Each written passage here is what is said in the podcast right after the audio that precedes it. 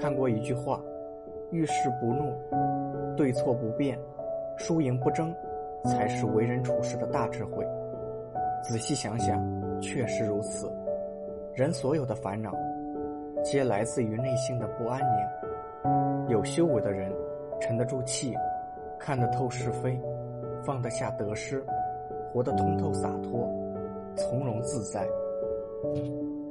弱者易怒如虎，强者平静如水。脾气人人都有，拿得出来是本能，压得下去是本事。情绪就像心魔，你不控制它，它便吞噬你。一个人情绪稳定的背后是实力，也是格局。